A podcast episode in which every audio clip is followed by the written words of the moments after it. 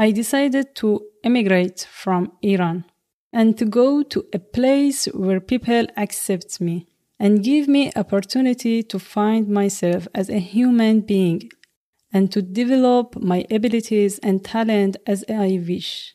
So I emigrated. I have crossed many countries Iran, Turkey, and Greece.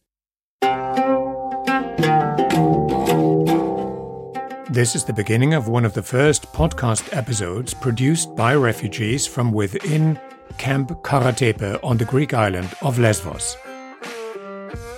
It's a project that empowers them to both produce and present their own voices and share their own stories with the world. This is Latitude Adjustment Podcast Academy, and I'm your host Yasser Akbari coming to you from Moria 2.0 refugee camp on the Greek island of Lesbos. اگر مایلید که به زبان فارسی این پادکست گوش کنید لطفاً به دقیقه چهارده دقیقه و چهل و دو ثانیه بروید. If you want to hear this episode in English, then please continue listening. My friends Mohammed All this was made possible by the producer of the Latitude Adjustment podcast that highlights underrepresented communities, places, and issues around the world. Podcast founder Eric Maddox is our guest today, and I will talk to him about this fascinating project and what it's like to be devoted to creating interglobal dialogue. Welcome to this edition of Journey Stories. Journey Stories. Geschichten von Flucht und Migration.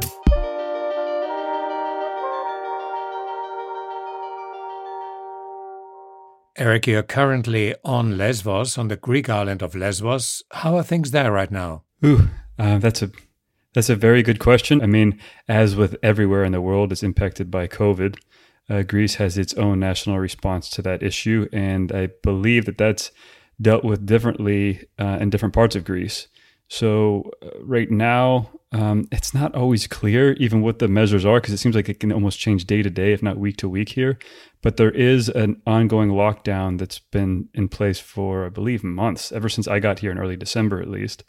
And at the moment, if I am correct, we are not really allowed to go outside after 6 p.m. And really, at any point going outside, you need to wear a mask and you need to have a reason to be outside.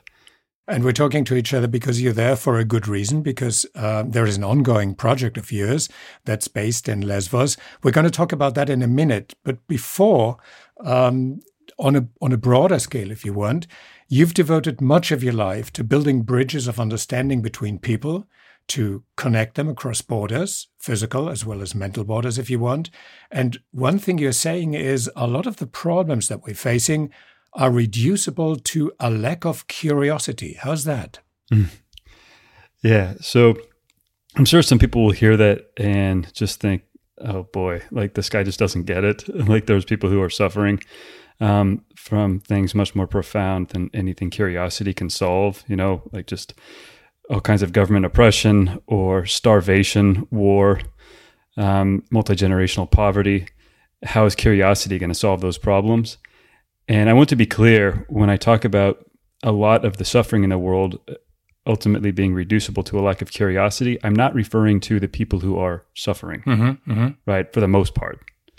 Some people's suffering could probably be alleviated by being a bit more curious about their conditions and trying to figure out ways to uh, improve them. But I'm really talking about the rest of us, those of us who have the privilege of living in societies where we have the freedom and the free time, most importantly, to ask serious questions about the conditions of other people who maybe don't have those things. That would be us and the listeners um, who are listening in this very minute. Hmm. Quite possibly, yes, depending on who your audience is. I would definitely include myself in the category of people that have a moral obligation to be more curious. When you advocate curiosity on our side, what form does it take? What what kind of curiosity would you favor? Ooh, okay, so I mean, at its core, curiosity is fundamentally about questions and really questioning certainty. Right? We live in a world where certainty is very prized. And it's understandable why, because certainty can provide us with a certain level of security, or at least the illusion of it, understanding what's how to define your environment, and uh, what your reality is going to look like from one moment to the next or one day to the next. Um, these things are comforting. And there are certain things that, certain ways in which, you know, there are laws, scientific laws and principles that, that help us to navigate reality in ways that are practical and useful.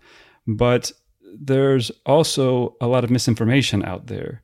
And there are people who are suffering in silence in many ways because the people who are comfortable have the biggest microphone, right? And they have access to the levers of uh, political power and uh, economic might. And one of the ways that I would say that we should be more curious is asking questions about where our money's getting spent and what's being done in our names. And when I say where money's being spent, what's being done in our names, for the most part, I mean by our governments, mm-hmm. right, or by the the industries that uh, define our our economic uh, prosperity. So if we're not asking after, you know, where is the source of this level of comfort that I enjoy on a daily basis and uh, our standard of living in our countries, if we're not asking questions about who might actually be paying the price for that, um, then I think it's a de- dereliction of our moral responsibility. Those costs are quite possibly, in fact, definitely being borne by other people in places that we don't talk about much, and that I think much of many of us would prefer to just not think about. So, on a, on a very practical level, I go shopping because that's part of what I can do, and I have the money to do so. And I buy myself, say, a t shirt, but I'm not interested in how that t shirt is made, by whom, and under what conditions.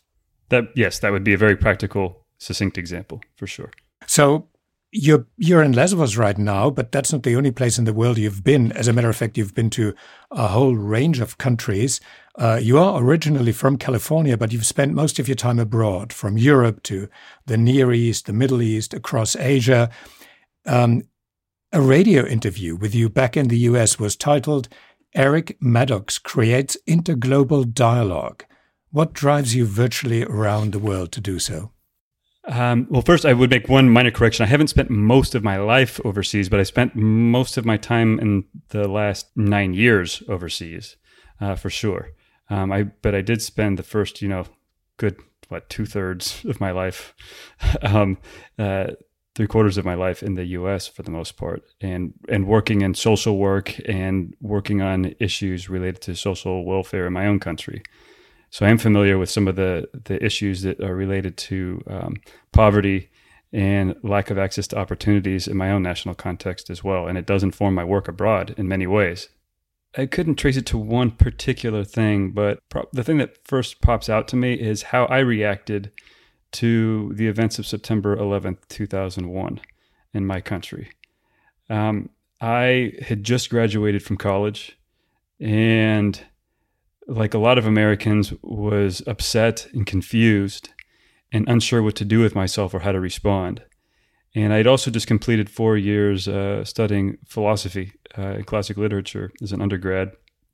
And that had instilled in me at least some critical thinking skills. And so I decided that, uh, you know, rather than maybe make a rash decision, I should take some time to try and understand the part of the world that was being portrayed as you know, quote unquote, the other or the enemy. In this case, that meant like Muslim majority countries or the Middle East. And so I, a year after September 11th, almost exactly, I found myself in Egypt studying Arabic. And uh, I traveled all over Egypt, traveled all over Lebanon, and just wanted to interact with people from I mean, I feel embarrassed to just use these generalizations, but to say to say like that context because it wasn't Egypt that attacked the U.S., but I did have this kind of simplistic view of you know where Muslims come from, and that I need to interact with them, and had some very Orientalist and unenlightened views of of large swaths of the planet.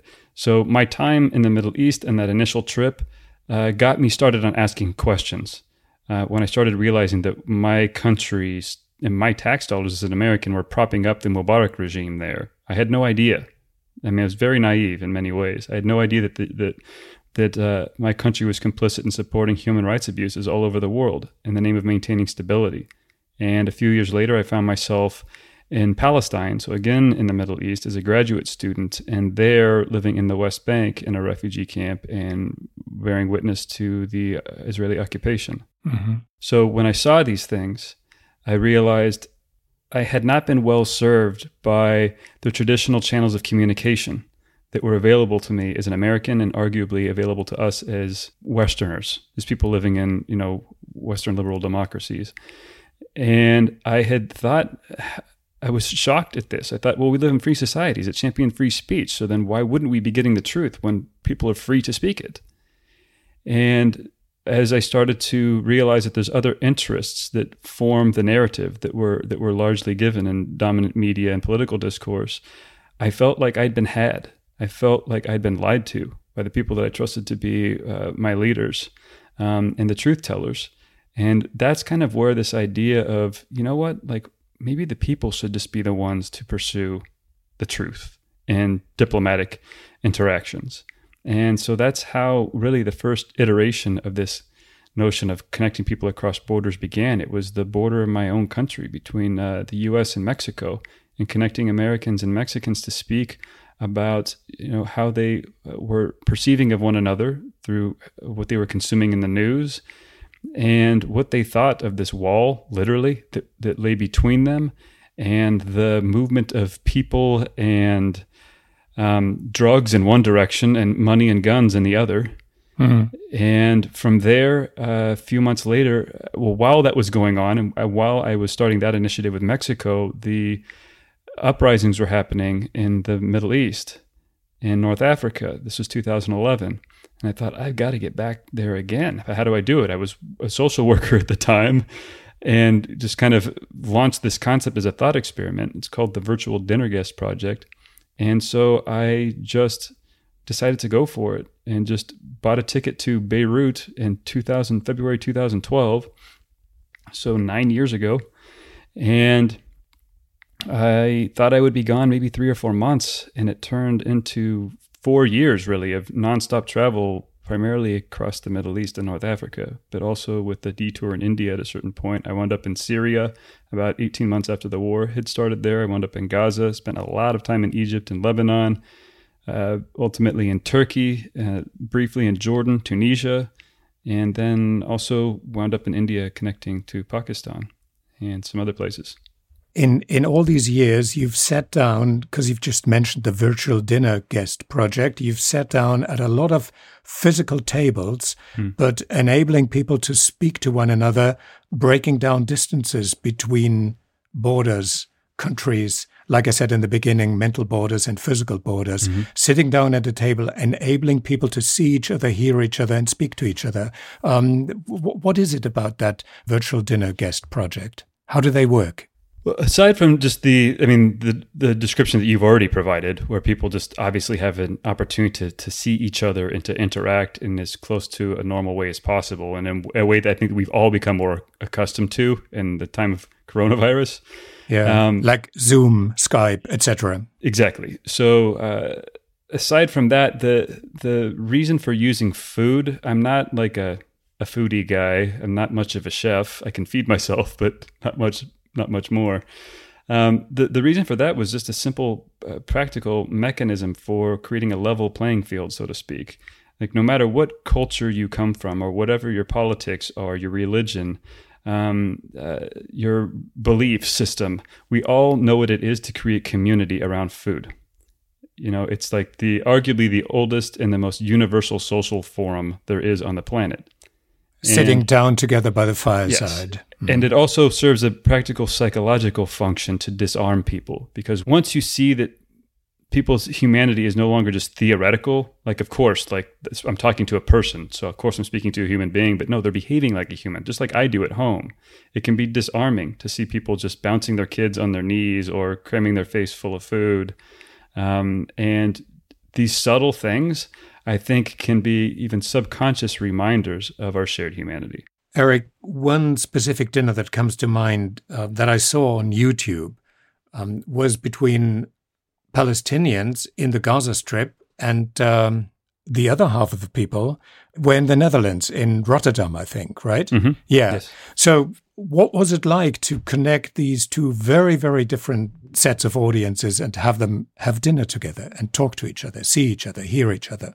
Well, let's see. There's been a few iterations of the project from Gaza connecting to the Netherlands. So, and it's been a while since that one. I, I can tell you what I remember from at least one of those connections. The one of the questions that got asked, because the way these dinners work is that we sit down and we discuss uh, how we're being represented in one another's press by exchanging a news article from our respective countries ahead of time, and passing that through the filter of our actual the experiences of the other side, and uh, allow them the opportunity to, to tell us whether or not what we're reading about them is actually accurate. At the end of these 90 minute discussions and dinner events, each side poses a question to the other side. And that question then becomes the topic of a street film that you make. You take this question to the street to and answer it for the benefit of the people in, in the other country. But at one point, we were asked a question from Gaza about uh, what would you do if you lived under a military occupation? And we realized walking around and talking to elder people in the Netherlands that this wasn't theoretical, that they had. Yeah, they re- they remembered um, how the Nazis occupied their countries um, within their lifetimes. Many of them may very well have a, a living memory of living under occupation. As that occurred to us, we realized like there are things about other people's realities that can be very different to us in this particular moment in time and can seem so different and remote that it just almost seems like they're inhabiting a, a, an alternate reality until you stop and think like it wasn't so long ago that we were in their shoes. You know and that really that also correlates to like my experience in lesbos and part of my reason for being here. My family arrived on a boat to greece as refugees before finally making it to the us and they were uh, coming about 100 years before this moment. But so many of their conditions were similar and it's it's informed like not only how I've looked at the people who are coming here in an act of desperation but it's also informed how I've looked at Greeks. And I've often wondered to myself like you know would my family have made it if it hadn't if if Greeks hadn't been kind to them at some point? It's given me pause when I've thought about taking the, the lazy and easy path of assigning blame, you know, just strictly to one side. Or I shouldn't even say to one side, to like to one community that's involved. I think the problems here are are much bigger than Greece. I think these are EU wide problems with that need an EU solution. I think that the Greeks themselves have been abandoned in many ways, and the Greek government I don't think is necessarily doing a good job in how it's addressing the the migration issues um, at all. And it's been used as a tool to embolden uh, some of the worst human impulses but I do feel that in many ways the Greeks themselves have been abandoned, and Lesbos, inside the Greek context itself, has also been abandoned by Athens in many ways. Mm. We're getting close to uh, what actually brings you to Lesbos and the, I will already say that, fascinating project um, that is currently unfolding there. Uh, but one last question concerning the dinner project. Um, what made you decide? and how does it work to get people from different continents together. Say, how did you find and select people in the Gaza Strip and how did you find and select their counterparts in Rotterdam, for example? How does that work? I mean, the shortest answer to that is I often work with institutions, like with, with small organizations, NGOs, uh, or universities. And so they kind of self identify. Once you start working, once you identify a project partner, then from within the community of that, that organization, you find your participants. Um, and if it's a class, then it's the students in that class. Yeah. These people tend to be open to discuss controversial ideas. They're experienced in uh, talking to each other, in listening to each other. But generally speaking, we all live in our bubbles. Many of them are created and filtered by social media algorithms. So when you connect people, when you try to create understanding, I guess that also involves people with opposing views, right? Is that is that even possible? In the context of the dinners themselves, that was one of the things that I th- would have thought would be the case when I started doing this, and was even one of my intentions. It was we need to find the most like the outliers. If we can bring the extremes together, then we'll demonstrate that anything is possible if we can get them to sit down and talk to each other. And I had this very kind of idealistic notion that seemed right. Because it does make sense in a way. Like if you can get people at the extremes to speak to one another, then the middle ground should be uh, easier to define, and it should be easier to move forward from there in many ways um, with with people who have more moderate views. But that's not really how things tend to play out. Like to be honest, the way that people self-identify for projects like these is well, the extremists are busy doing other things. They're busy being extreme.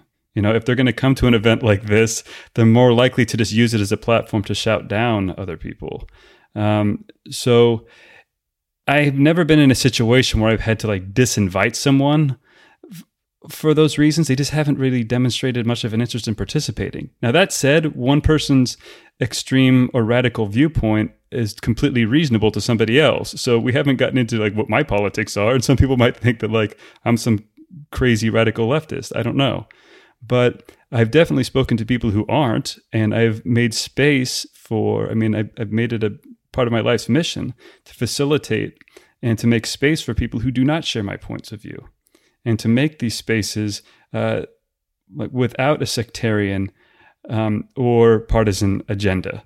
Really, I just believe in the value of creating space for people to share ideas and that more evil gets done in the world as a result of the assumptions we make about people's perspectives than simply hearing them and disagreeing with them. I, what I want people to walk away from those encounters with is not necessarily agreement, but a recognition that you know, we might have differences, but that doesn't mean that they constitute an existential or moral threat to me. Yeah. So the point is not so much how much do I possibly disagree with you, but what is much more important is let's just talk to each other because that serves a purpose in itself, doesn't it?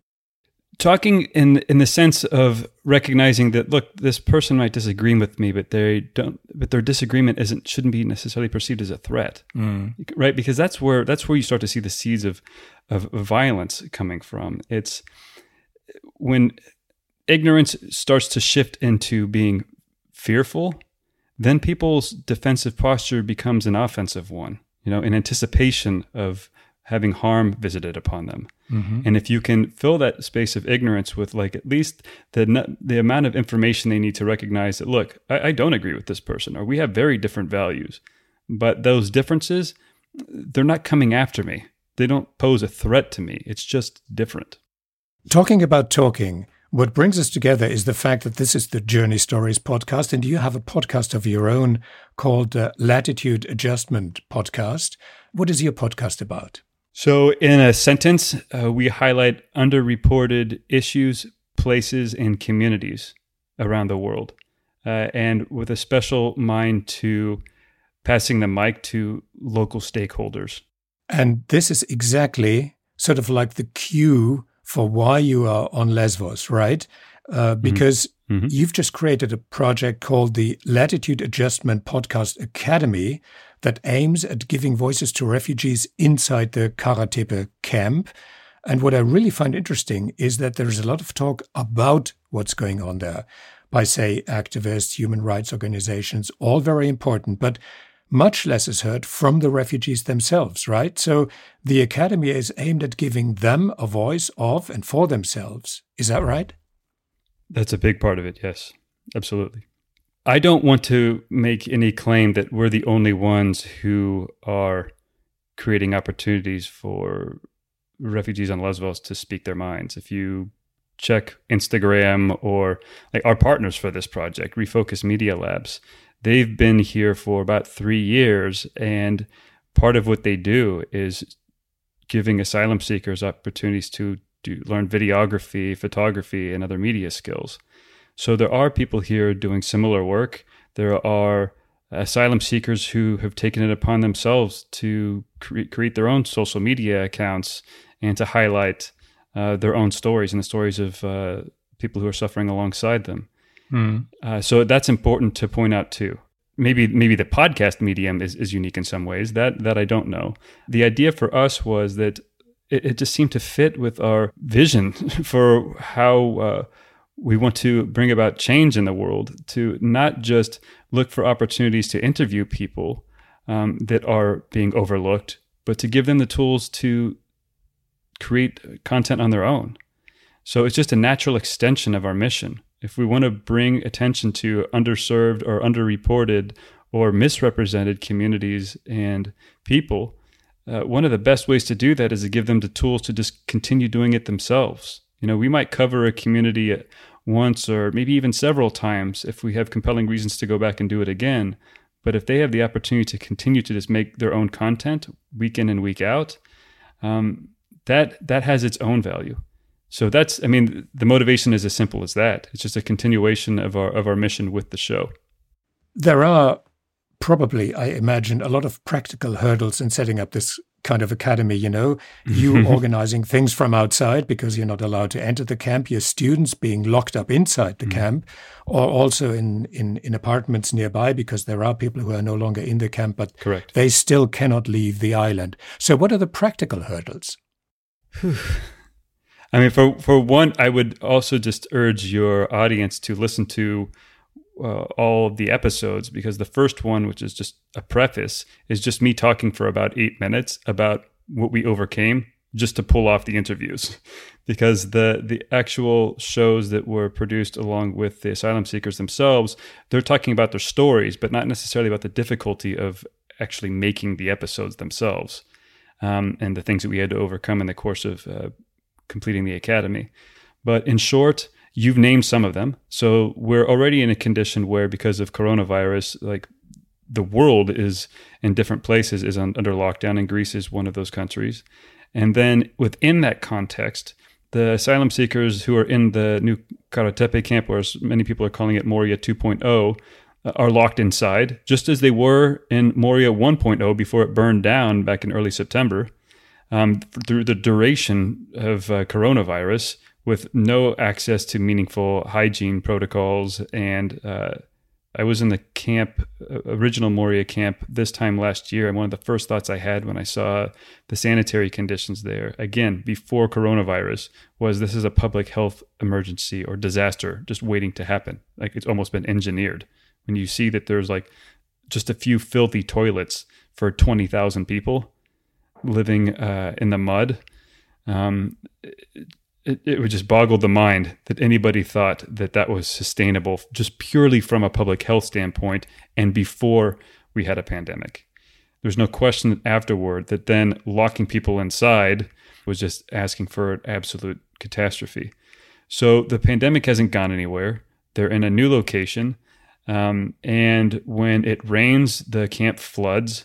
There's credible grounds to believe that there is a lead contamination problem in the ground in that camp because it's on a former shooting and artillery range for the Greek military. And people can do their own research on what has and hasn't been done with analyzing soil samples from there, um, or what happens to children if they're exposed to lead contamination. And so th- that's some of the physical conditions that they're dealing with. They're right next to the sea with winter here. Um, Greece is not Hawaii. Um, it can get very cold here. And because this is on a military or former military post, the pretext of security is being used to prevent really anybody from getting in to monitor what's happening without a lot of controls. So the press more or less forget about it. Um, and if even for NGO workers who are there, shortly after I got here in December, there was um, a government policy that was put in place that said that even the skeleton crew of NGO workers who are still allowed to go inside the camp, because very few are now allowed to work inside as opposed to the way things were in the original Moria camp, they have an effective gag order where they're not allowed to speak about anything that they see inside. So that should be chilling to anybody who's hearing about these conditions. Some of the things that we had to overcome were these conditions in the camp, the lack of access, the infrastructure issues within the camp where the thanks to refocus media labs there were some hotspots so that the students could have access to wi-fi on their phones but it wasn't necessarily always reliable. And we taught over zoom calls on people's phones for uh, five weeks uh, teaching the principles everything from the principles of journalistic integrity to editing and uh, how to promote your podcast when it's done.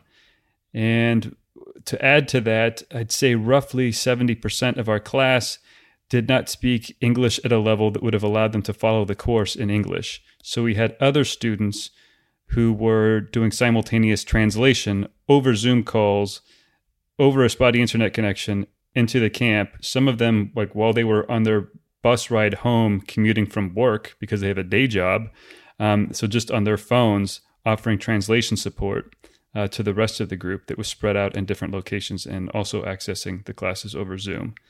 So that's I'm probably leaving out some things too, but uh, I've been in a lot of places and taken on some some some fairly sizable challenges in trying to complete independent media projects, and this ranks up near the top. And that seems about as far away as the sun from the moon when it comes to organizing a podcast academy. Yes. But the point is that at the end of the day, podcasts have been created.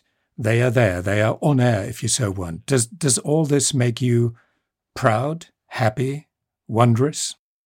Um, I'm very proud of what the students produced along with us um, and their persistence. There's no way that this would have been completed without their dedication and their total commitment. Uh, so I want to make that very clear, and the amount of time that was donated by the students, just in the form of translation support, not to mention all the other ways that they kind of had to rally to support one another to make this happen. I'm very proud of them, and I will let people be the judge of uh, what they've learned from the podcasts um, I am proud of them. I think that like what they represent is overcoming like they and themselves just having been created represent like having overcome a lot. And then there's the story that they tell that people need to hear. You know, there's a story behind it, but people need to hear what they have to say. It's critical. And for these stories to be heard, we're inviting our audience to tune into the Latitude Adjustment podcast homepage and listen to them, right? Yeah, that's latitudeadjustmentpod.com and just click on the tab for Academy, Podcast Academy. And there you have them. Um, I will put that into the show notes, of course, and uh, invite our listeners to listen in on these incredible stories that these uh, people have to tell. What's the next step? What we've done now is we want to scale this up and to offer it uh, here in Lesvos uh, more in the future, and we want to offer it in more places. And so, what's next is we're trying to find supports. So, if people want to get behind this initiative and help us to bring it to more people, uh, we have a GoFundMe campaign that's up. You can find that on our website as well on the homepage if you want to support us bringing this to more people. And I'm continuing also, of course, with my partner, uh, Leila Mokhaiber, my co host, to continue to produce our own podcasts. So we're also we're, we're making our own episodes too. One the the podcast academy has not replaced our podcast. It's just one more initiative. So from one podcast producer to another, um, this might very well not be the last time that we're in touch with each other, talking to each other, exchanging ideas, uh, and uh, making sure that these stories can be heard. Um, Eric, thank you very much for talking to you today. It was uh, a great pleasure to hear about this very intriguing, very interesting project. Thank you very much for that. Thank you for the opportunity, Peter. Appreciate it. Okay, talk soon then. Thank you very much. Bye bye. Right, thank you. That's the end of our show for today. And that is the end of our first podcast. Thank you for taking time to listen to us as we shared a very small part of our realities with you. We know many of you will hear this episode and feel sad, but you may also feel confused about what you can do to help us. So we would like to share some suggestions and our final thoughts with you in our own voices. We ask you to put pressure on UNHCR and on the European Union to increase the speed of the asylum process and to decrease the time that refugees have to wait in the camp. We ask you to use your social media channels, your Instagram, your Twitter, and your Facebook accounts to start raising awareness and to campaign for us. Help us get this camp closed and help us to get the refugees out of here. We want people to support smaller but more effective NGOs instead of the big ones because we've seen much more help from the smaller ones. We hope this new year bring more hope for all of us and that it also takes us out of this camp, off of this island and to a place where we can start our lives again in safety and in a good mental health. Until next time, we are the Latitude Adjustment Podcast Academy.